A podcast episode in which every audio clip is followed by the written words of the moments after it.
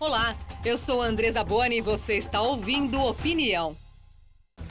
No próximo sábado é o dia da mentira. Aproveitamos a data para tentar entender esse comportamento do ser humano. Todas as pessoas mentem? Quem diz que não? Está falando a verdade? Qual a sua opinião? Sou a favor. Ah, não sei. Depende. Sou contra. Opinião. Opinião. A mentira ou é para você se dar bem ou se dar mal. Ah, devo ter mentido. um pouquinho, né? Acho que eu conto mais mentirinha suave, né? Tem momentos não, que ela é essencial. Às vezes tem gente que mente para proteger alguém. Mas a gente tem que se policiar para não fazer. Me arrependo. Porque eu fui descoberta. É errado, mas quem não já mentiu? Recebemos o filósofo Luiz Felipe Pondé, diretor do Laboratório de Política, Comportamento e Mídia da PUC de São Paulo, e o médico psiquiatra Daniel Martins de Barros, do Instituto de Psiquiatria da Faculdade de Medicina da USP. Doutor Daniel Pondé, obrigada por estar aqui. Prazer recebê-los. Prazer estar aqui falando a verdade. Isso é que a gente vai ver, né? Achei até que as pessoas nas ruas foram bem honestas, não? É, acho que foi, né? Assim, é, teve uma que falou assim, eu menti um pouquinho, né, de vez em quando. É, eu sempre lembro daquela frase do Nelson Rodrigues, mintam, mintam por misericórdia.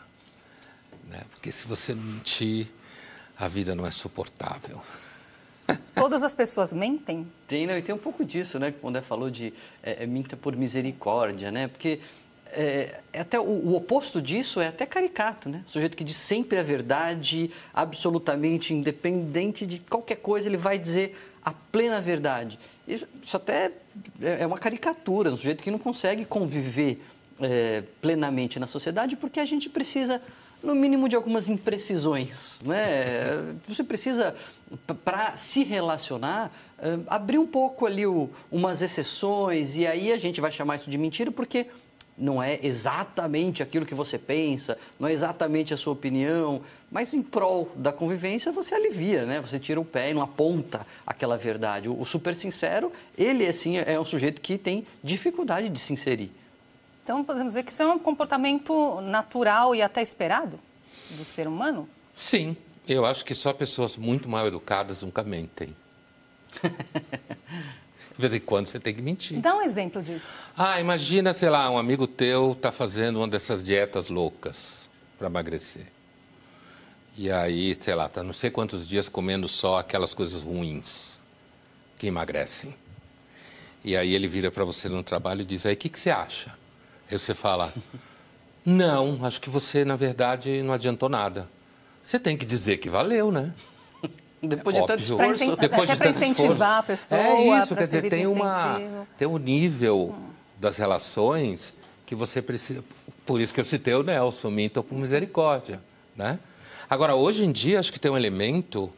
Na, na, como hoje tudo é business, tudo é negócio, tudo é comércio, no sentido de tudo networking. Então, acho que a mentira hoje ela foi elevada desse, desse estágio em que as pessoas falavam que aquela concepção de uma mentira meio amadora, uhum. né? E hoje a mentira é um método. Porque quando todo mundo está vendendo alguma coisa, todo mundo mente certo? Então, como o marketing atravessa todas as relações, como tudo é oportunidade de você ampliar sua rede de contatos, quando você está se vendendo, vendendo seu portfólio, abrindo espaço para fazer projeto, você nunca sabe se alguém está dizendo a verdade ou não. Tem uma, então, corrida, nesses... uma corrida armamentista, né? Assim, quem que convence mais é. o outro? E se você está nessa competição, eventualmente você pode escorregar para. Então, nesse sentido, parece que há uma diferença, não é? Porque isso, a gente falou primeiro aí, uma mentira, digamos, do bem, que é aquela que é aceita socialmente, agora essa outra é intencional para vender algo, então não necessariamente faz um bem para outra pessoa. A outra pessoa pode estar. Tá esse, esse, é o grande problema enganada. da mentira, Andres. É assim, é, quando a gente pensa essencialmente, né? A, a mentira é errada, porque a gente depende das relações e você é, tem uma coisa que é verdadeira e que para que a sociedade funcione as pessoas precisam saber o que é verdade e o que não é. Então, vamos dizer que, como essência, a mentira é errada. Só que existem as mentiras que a gente entende que são pró-sociais e não antissociais. São mentiras que você conta é, em prol do funcionamento da sociedade, em prol do funcionamento do grupo, da, das boas relações, e que não vão ser é, para você se dar bem. Aí a mentira que a gente está falando aqui do, da, da, competição, ou a mentira que a, até as pessoas em casa sabem né, e condenam, é a mentira que é antissocial. É assim, você sabe de uma coisa, você diz que é outra coisa, engana o outro para você se dar bem em detrimento. É diferente desse exemplo que o Pondé disse aí da, da dieta, porque a pessoa mentiu, mas para o bem da outra, para ela sentir aquilo como incentivo e não para o seu favorecimento. Né? É, é, e mesmo crianças já sabem disso. Você pega a criança com 6, 7 anos, elas já diferenciam a, a mentira, não com esses nomes, né? É, é, a mentira do bem da mentira do mal, a mentira altruísta da mentira egoísta. Eu engano todo mundo porque eu quero me dar bem e isso, assim eu prejudico a sociedade. Agora, quando eu estou é, faltando aqui com a, a, verdade plena em prol do grupo, isso as pessoas dizem, bom, aí não, aí não tem tanto problema, não é tão condenável socialmente. O doutor Daniel falou da criança que sabe diferenciar. A gente aprende a mentir? Como é que é isso? Como é que funciona na infância? É através do exemplo ou é algo como é natural do ser humano? Ah, eu acho que é um pouco. Com a gente? Como acho é que é, um pouco. É muito difícil separar no ser humano o que é nato e o que é hum. aprendido no ambiente, né? Eu acho que é muito difícil porque não dá para testar eu acho que a gente tem uma. uma tem um, um escritor francês muito bom chamado Bernanos, que ele diz que nós temos um amor desinteressado pela mentira. A gente mente por gosto. Porque às vezes simplesmente é uma paixão desenfreada. Mas eu queria voltar a essa questão, que é o seguinte: hoje me parece que a mentira é um método. Ela faz parte das relações sociais, comerciais é o marketing. Tudo é marketing. Redes sociais é marketing digital. Todo mundo se vende o tempo inteiro. Então, rede social. Então, o que, que tem de verdade nas redes sociais? A verdade é que elas precisavam acabar. Essa é a verdade? é, brincadeira, eu não acho que elas são só ruins, mas olha, a, a, gente precisa repensar as redes sociais. É uma tecnologia que a gente colocou na nossa mão aqui, que às vezes parece. A sociedade humana com rede social parece criança brincando com faca, assim, sabe? É, é não sabe o que está fazendo, a gente não, não tem noção do mal que está fazendo para gente, muito em função dessas mentiras. Né? E, e mentira, é, nesse sentido aqui, a ideia de você passar uma aparência uh, ou um discurso ou uma ideia de vida que não é real. Haja visto o problema dos filtros, os filtros que a pessoa coloca nas redes sociais e, e, embelezam e aumenta cílios e, sei lá, levanta a bochecha, sei lá, sei lá o que faz. Isso leva as pessoas a terem mais insatisfação com o próprio corpo. Isso, isso tem descrito já na literatura. Então, é, é porque daí ela olha no espelho, não, não tem filtro no espelho, né? Daqui a pouco vão inventar. Espelho com filtro, filtro né? Para você, para você se ver é, desse jeito. com filtro. para a pessoa se ver mais bonita. Então, é, você até perguntou, né? A gente aprende ou não? Sabe que tem é, descrição de mentira no, no, reino animal, assim, né? O, os nossos primos primatas, assim, os macaquinhos que às vezes é, é, encontram comida, aí escondem a comida do bando, gritam que tem um, um, uma ameaça, aí os, o bando se esconde, né? Com medo da ameaça, ele vai lá e pega a comida só para si.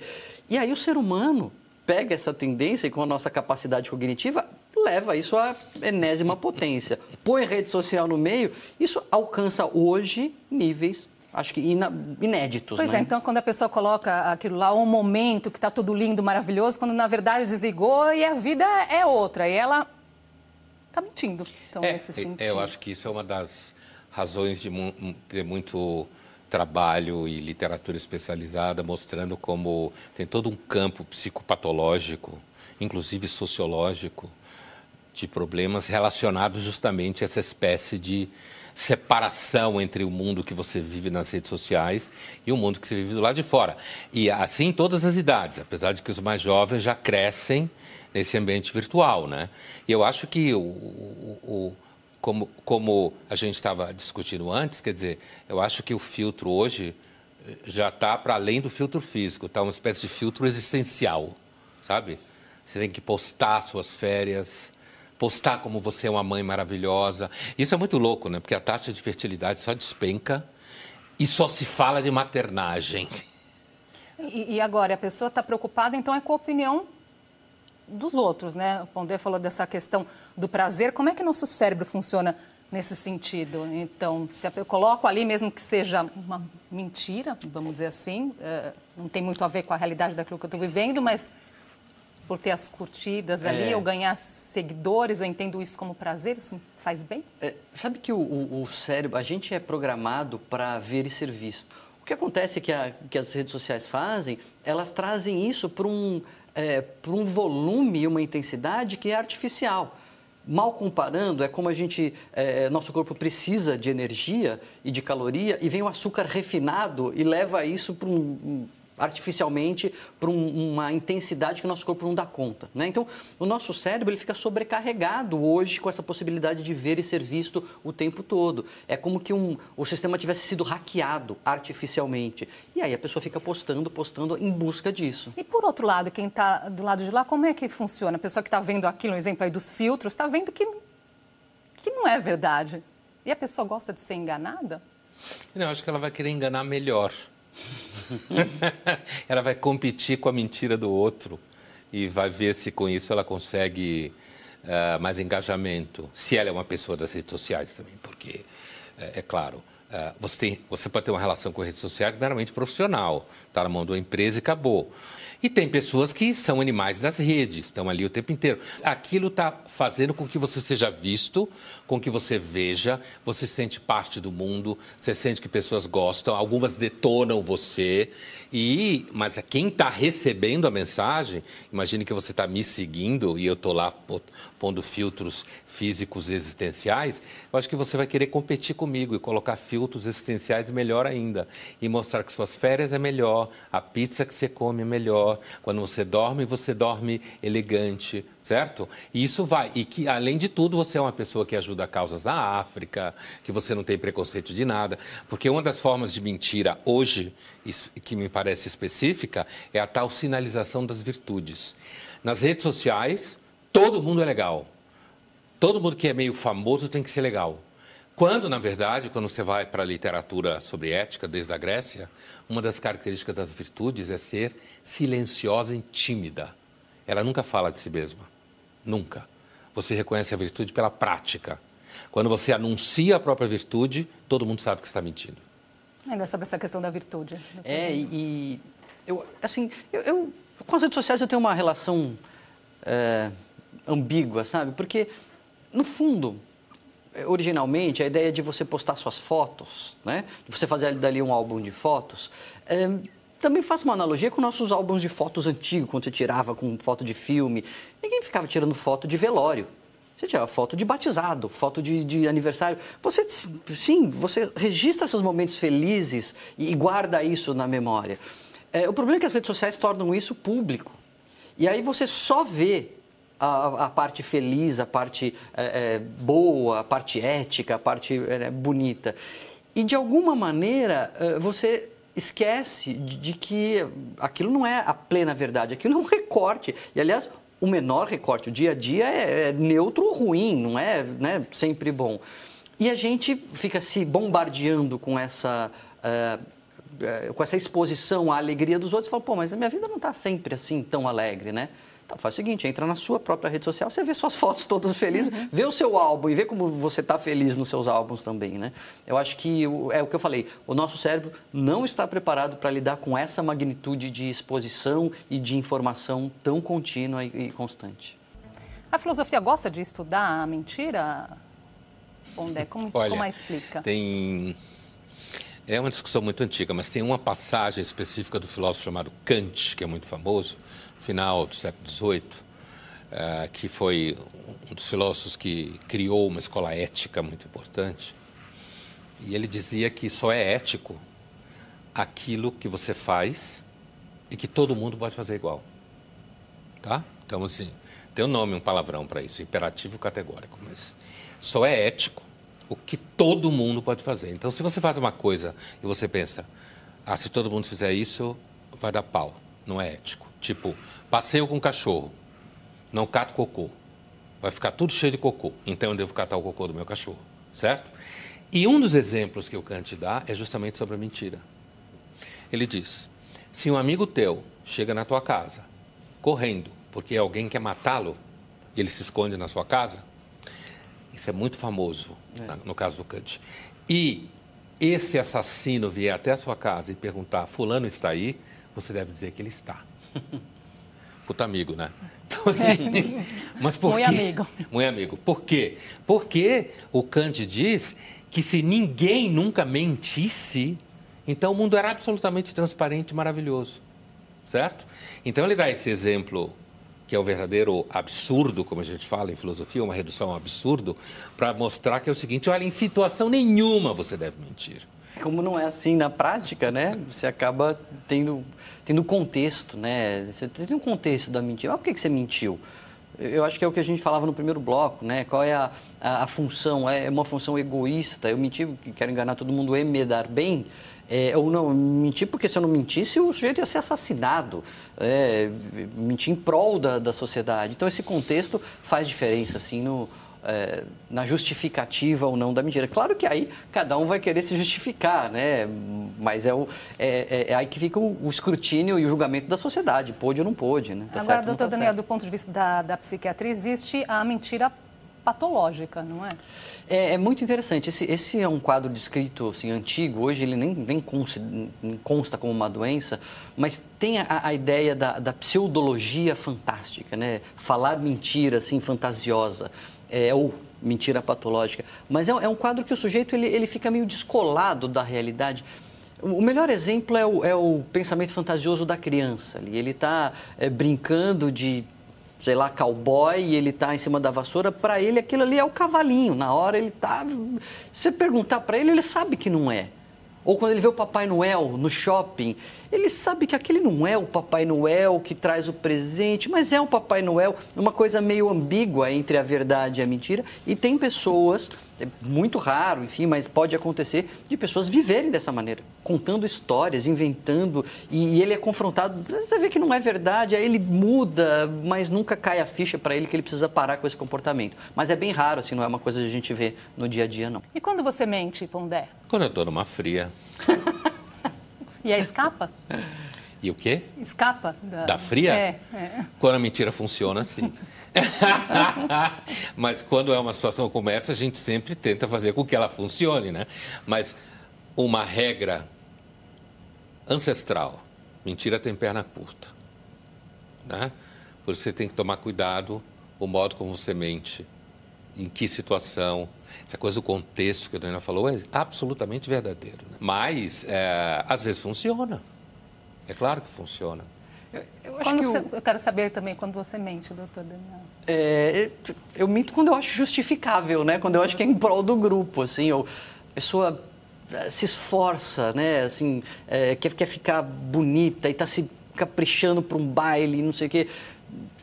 E não ficou tão legal na sua opinião. Mas, sei lá, tá na moda. O que, que você achou? Eu acho que é, pecado aí é falar a verdade, né? o educado. Meu pai já, já me ensinou de pequeno uma frase que eu gosto. Ele diz assim: sinceridade que ofende é falta de educação. Então, às vezes a gente confunde a sinceridade com a verdade, né? Ou a insinceridade com mentira. A rigor é mentira, mas será que é errado? Se a pessoa está ridícula, assim, ela vai passar vergonha na festa, seria bom você falar a verdade. Falar assim, olha, acho que exagerou um pouquinho. Mas se não é, o Era caso... Aí que eu, ia, que, que né? eu queria chegar. Se não está bom, é melhor dizer a verdade. É melhor não. dizer a verdade. Mas é para isso que a gente tem amigo também, não? Pois é. E, e é para isso que tem amigo. E eu acho que tem uma coisa que eu queria dizer, Andressa, assim... De forma, a gente está falando, veja bem, mentira, olha, às vezes é justificável e tal, mas de forma geral, como regra, vale o Kant. Uhum. Como regra, é melhor tentar se sair pela verdade, ainda que seja pró-social, ainda que seja pego ali de calça curta. Vamos ver se tem uma saída pela verdade que costuma ser melhor. Pois é, essa saída pela verdade. Falou, o Pondé colocou aqui que mentira tem perna curta. Aí isso só acontece, né? A mentira é descoberta. Aí é melhor assumir, porque tem gente que continua insistindo na mentira, não é? É, é, é assim, eu volto à ideia que o Daniel falou, a mentira é contextual. Por isso que eu estou dizendo, é claro que a gente espera que um amigo nosso não minta. Mas primeiro que ter amigo mesmo já é uma coisa que não é toda hora que você tem 58 amigos. Se você for muito popular com amigos, provavelmente quase todos são mentirosos. é verdade. Né? Então, acho que a vida real, como dizia o Nelson mesmo, a vida como ela é, uhum. né? E não a vida como ela devia ser, que é o que o Kant pensa, né? Deontológico. Eu acho que nesse nível é bom que a gente tenha amigos que de vez em quando digam a verdade para nós. É claro que é bom, mas que ele o faça com cuidado. Amorosamente. Amorosamente, Amorosamente isso aí. É isso aí. É, tem um outro ponto aqui que quero conversar com vocês, que é sobre o fenômeno das fake news. Nós podemos dizer que é uma nova versão da mentira? Quem responde é o jornalista e professor titular da Escola de Comunicações e Artes da USP, Eugênio Butti. As fake news são, sem dúvida nenhuma, a forma histórica mais expressiva da mentira no nosso tempo. Uma mentira industrializada que envolve recursos de monta, tanto de dinheiro como de tecnologia, e nunca houve isso em outro tempo.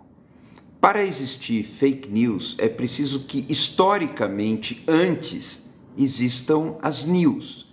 A palavra news é um pouco mais antiga, mas essa palavra com sentido de notícia de jornal, de novidade de notícia do jornalismo, é uma construção do século XIX, que se firma no final do século XIX e começo do século XX. Só a partir daí podem existir as fake news. Assim como um dólar falso só pode existir se antes dele tiver existido dólar verdadeiro. Claro que havia mentira desde sempre, desde que existe a linguagem, existe a mentira. Mas as fake news, com esse sentido, com essa função e com essa penetração abrangente e de um tamanho incomensurável, isso é a forma histórica da mentira no nosso tempo e só existe agora. Agradecer ao Eugênio Butti pela participação. Complementar sobre fake news. É, eu acho que é, talvez esse seja o, o, aspecto dos mais negativos que eu consigo ver na mentira, é, quando ela é transformada como um método na fake news. E as fake news elas têm um, um, uma intenção que é mais grave do que convencer você de uma mentira tem uma intenção de minar credibilidade. Não dá para acreditar em mais nada, porque tudo pode ser mentira. Então, se tudo pode ser mentira, confia só no que eu te falo. Então você não vai confiar mais em jornalista, você não vai confiar mais em cientista, você não vai confiar mais na universidade, no livro, no professor, porque tudo está aqui, ó, tudo cheio de mentira, o campo minado de mentira. Então confia no que eu te digo. Então semear essa é, desconfiança de tudo é um método para você se tornar o, detentor da, do discurso verdadeiro. pensando até se é o melhor nome, né? Fake news, porque a gente espera notícia. A gente espera que notícia seja algo verdadeiro e pronto, não é? É, mas como disse o Eugênio Butti, quer dizer, se não tiver a palavra news, não está valendo, né? Porque só vale porque é uma mentira que parece verdade. Agora, acho que tem, eu concordo inteiramente com o que o Butti falou, quer dizer, a, a fake news é uma forma nova de mentira, que é uma indústria. Tem dinheiro tem um objetivo, inclusive, que a gente pode pensar político, estratégico, econômico. Então, é um fenômeno, de fato, novo na história da mentira, digamos assim. Agora, acho que tem um elemento, sabe, que às vezes a gente esquece. Uh, eu diria que desde o, da segunda metade do século XX, a filosofia a filosofia sabe disso desde a Grécia. Mas a antropologia, a sociologia, a própria psicologia fala em verdade subjetiva, a sociologia e a antropologia falam em relativismo. A filosofia pós-moderna usou aquela famosa expressão que hoje está na boca de todo mundo, narrativas, que até político fala agora, né? Narrativa para cá. Quem detém a narrativa detém o processo. Quer dizer, a, a fake news é, na realidade, uma forma obscena, uma forma uh, que tem dinheiro no meio, uh, de um argumento que vem circulando no pensamento público há décadas, ou seja, que a verdade não existe. É tudo narrativa, tudo depende do ponto de vista.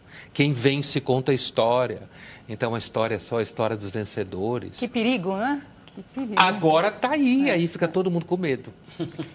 Tempo está acabando. não é mentira, eu nunca minto sobre o tempo, que por mim iria longe.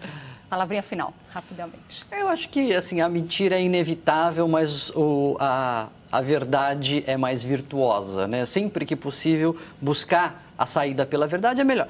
Nem sempre vai ser possível, mas é uma boa intenção, buscar a verdade, é, a saída pela verdade. Olha, eu voltaria a uma questão que eu toquei aqui, que é o seguinte: cuidado com a sinalização da virtude. Se você fica falando por aí, postando que você é muito legal, você é um mentiroso. Pela verdade. Doutor Daniel, obrigada pela Foi um presença. Foi Obrigado. ótimo. Prazer verdadeiro. Prazer verdadeiro. Até a próxima. Obrigado. Opinião fica por aqui. Acompanhe nosso podcast e também nosso canal no YouTube. Obrigada pela sua companhia. Até a próxima.